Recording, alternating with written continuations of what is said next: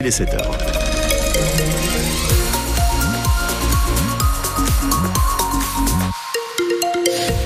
Le temps de cette journée, du gris, des nuages, de la pluie et 10 degrés pour les températures maximales.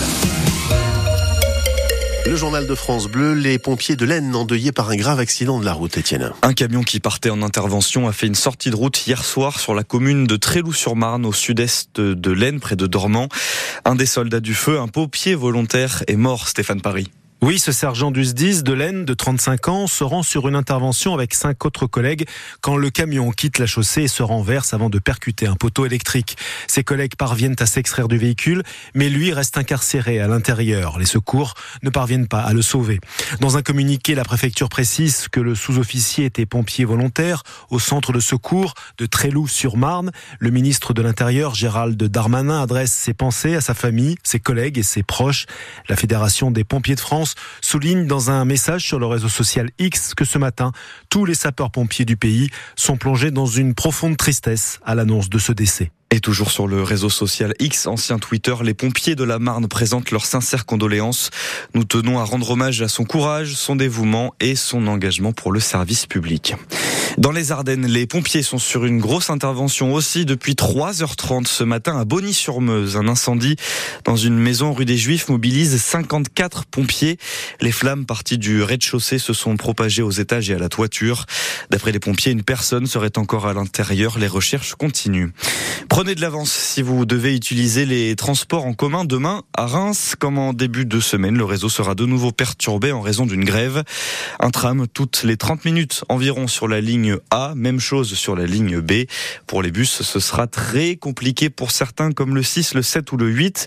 Vous avez tous les détails sur francebleu.fr dans les pages Marne. Vous dites, il faut prendre de l'avance, il faut partir maintenant Oh, bon, allez-y, bah, partez, partez, bon, allez, notre cathédrale de Reims, elle, se refait une beauté. Oui, deux ans que les travaux ont commencé, les échafaudages sur le chevet, l'arrière du monument seront bientôt enlevés. Immense travail de restauration mené par les services de la région Grand Est et l'architecte en chef des monuments historiques. Il a fallu aussi tout le savoir-faire et l'art des sculpteurs, des tailleurs de pierre ou découvreurs. Allez. On inspire et on monte en haut de ce chantier avec Clément Comte. Est-ce que vous pouvez nous dire euh, où est-ce qu'on est là du coup? en termes d'étage. Et oui, forcément euh, un peu essoufflé, il y a quelques marches à monter. Alors là, vous êtes au premier niveau du chantier. À 50 mètres de haut, on précise, avec Martin Van Bremersch, collaborateur de l'architecte en chef des monuments historiques en charge des travaux. Où euh, c'est plus un, lieu où on fait de la restauration de sculptures. On va chercher à consolider la pierre ancienne.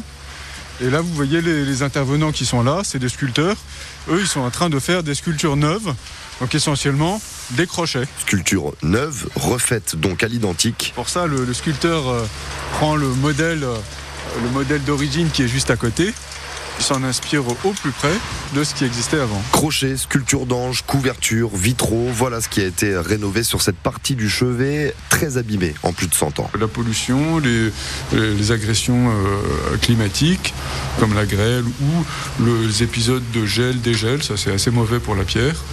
Euh, et donc comme on a une pierre qui est quand même euh, assez, assez tendre hein, pour la cathédrale de, Reims, elle est assez sujette à, s'altérer avec ces, ces agressions climatiques. D'où ces travaux récurrents sur la cathédrale de Reims et cet objectif, préserver le monument au maximum pour les prochaines générations.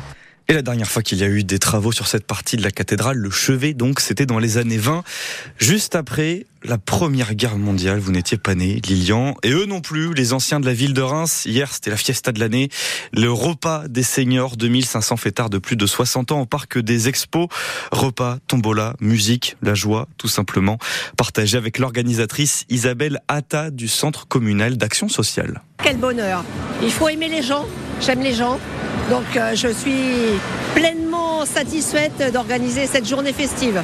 Il faut que le public soit bien installé, qu'il mange bien, que tout se passe bien. Et donc, euh, moi, si tout le monde est content, je suis contente. Alors vous, en 23 années de repas des seniors, est-ce qu'il y a un moment qui vous a particulièrement marqué? Alors je dirais que mon édition préférée, ça a été l'édition avec le plateau années 80. Euh, je crois que c'était en 2018. C'était la folie. Années 80, c'est festif, ça parle à tout le monde. Euh, ça a été euh, un moment de liesse. c'est festif, c'est on a envie de faire la fête, c'est on se lève et on danse. Et moi j'ai vu des gens en déambulateur debout. J'ai vu des gens sur leur fauteuil bouger les épaules et le repas des seniors, ça prend tout son sens quand on voit ce genre de choses. voilà, Lilian, il rigole, il y a des miracles Ah ouais, produisent au c'est repas des seniors. Et puis si vous avez le sourire en tout cas. Oui, déjà, le vôtre aussi. Et si vous avez loupé le repas des seniors cette année, pas de panique, il y a l'édition 2025, elle est déjà en préparation. La date a été choisie, mais elle reste secrète pour l'instant. On manquera pas de vous prévenir sur France Bleu Champagne Ardenne dès que les inscriptions seront ouvertes.